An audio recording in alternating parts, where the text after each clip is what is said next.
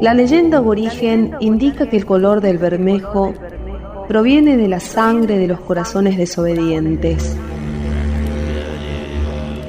En un continente en el que las y los rebeldes nos dieron las independencias, debemos entender que el Bermejo es un río paganamente sagrado.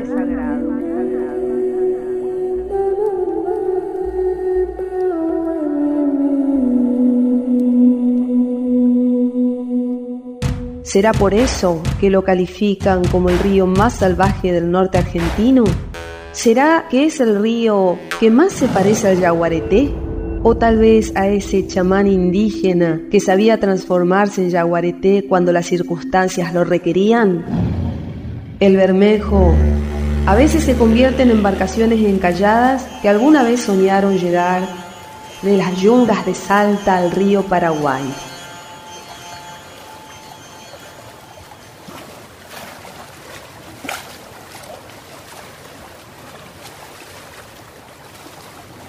Sabemos cómo son los sueños de chalanas del Bermejo. Son sueños hechos del insomnio, de la civilización y de las vigilias de las redes, del trueno que imita a los idiomas originarios, de los cantos de navegantes que callan cuando el río decide cambiar de curso otra vez y borrar los mapas, los puertos, los sueños de una gran ruta fluvial.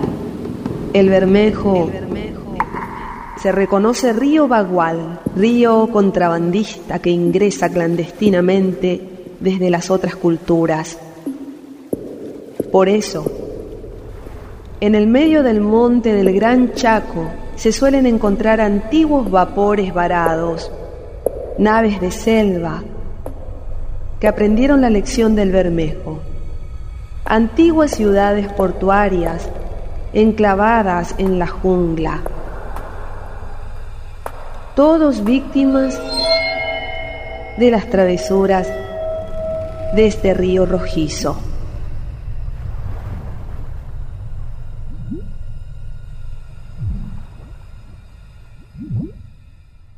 Los que hacen los mapas no saben distinguir entre esa rayita azul que ellos consideran que es un río y este relámpago indígena que es el Bermejo.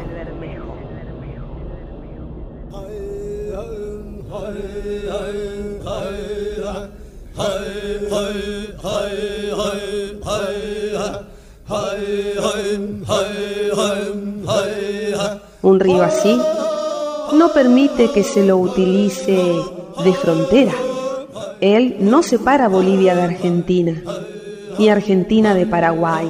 Él las hermana, del mismo modo cuando se lo quiso utilizar para colonizar a los pueblos originarios, el Bermejo siempre supo defender sus identidades, supo que era un dios río, un río de idiomas y culturas que no separan lo escrito del oral, el pensamiento del canto, la naturaleza del humano.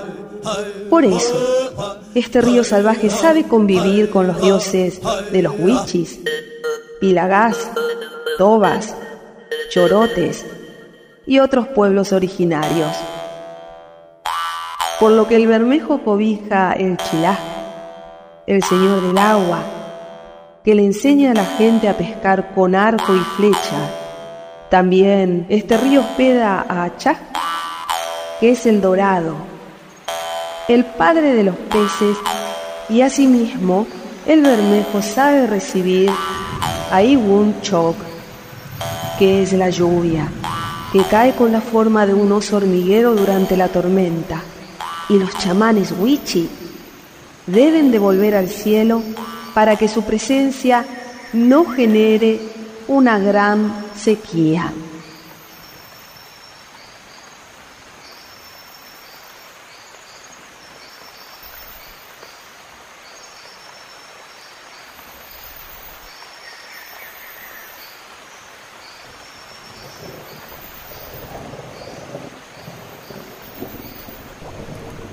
El Bermejo guarda en su memoria el viaje de los franciscanos que le hicieron conocer la Biblia y de aquellos que intentaron usarlo como una ruta para llevar oro de Bolivia a Buenos Aires.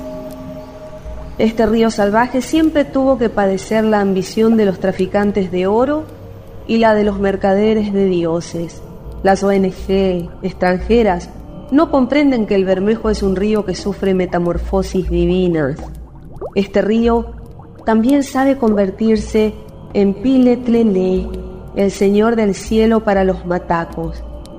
De esta forma, convoca a los chamanes para que protejan la selva y a sus deidades, que cuiden de Potsejalai, divinidad que propicia el desarrollo de los frutos silvestres, de Talé, la anciana mítica creadora de las etnias del Chaco, de Tapiatzol, el héroe que le enseñó al pueblo Huichí a hacer el fuego y a plantar semillas.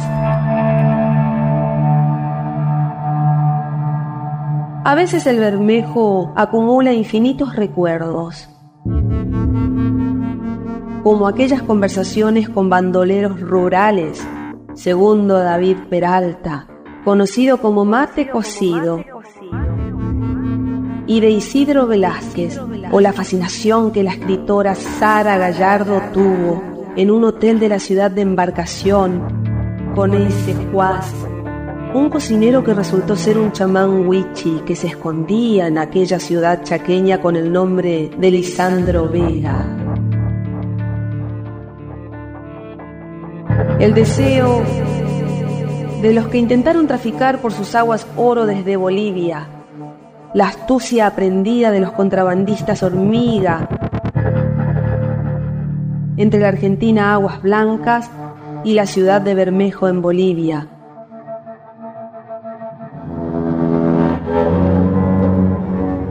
la zamba amarga de los peones de los ingenios y el doloroso pim pim del chahuanco cada vez que hiere el monte derribando un árbol.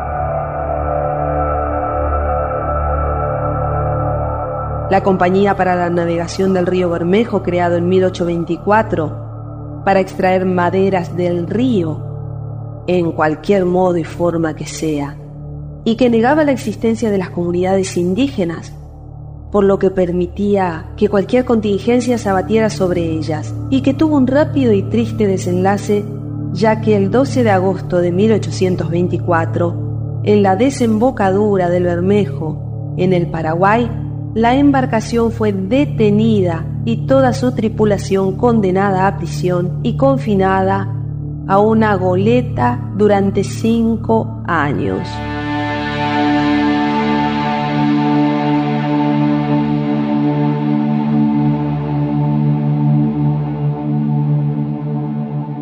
suceso que dio por finalizada la breve historia de la Compañía para la Navegación del Río Bermejo. Río que no olvida las desventuras de Francisco Morillo, el primero en explorar su curso completo en 1780, un religioso franciscano devenido en explorador. Observamos ser tanta la copia de Tigres este día que de cinco y de seis paseaban las riberas. Escribió Murillo.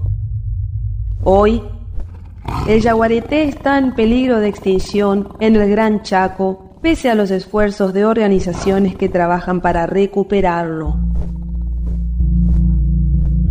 La desaparición del yaguareté no es solo la extinción de una especie, es también el fin de una cultura un ser mitológico indígena, una especie de dios que ruge siglos en las riberas del Bermejo. Este río Montaraz recuerda la congoja de sus pueblos por las guerras organizadas en confortables despachos de ciudades lejanas, en las que se enfrentaron hermanos que tuvieron como única diferencia haber nacido del otro lado del río.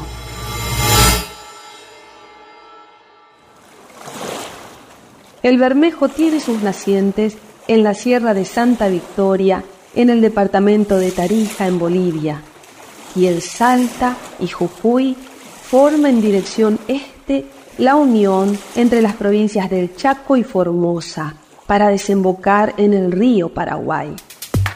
Tiene una longitud de 1.450 kilómetros, aunque deberíamos medir su extensión por todas las identidades indígenas, criollas e inmigrantes que han sembrado vida en su lecho.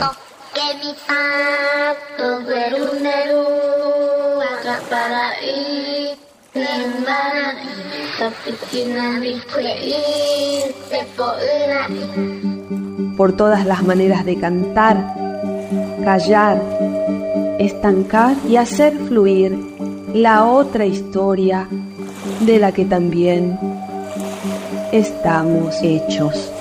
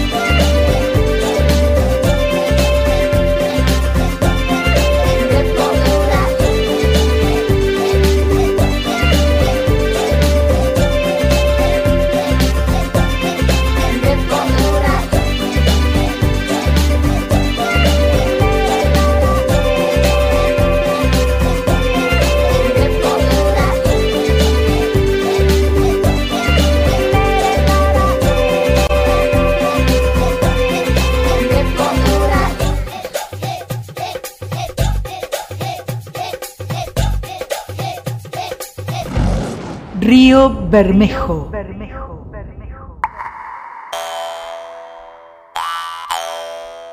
Interpreta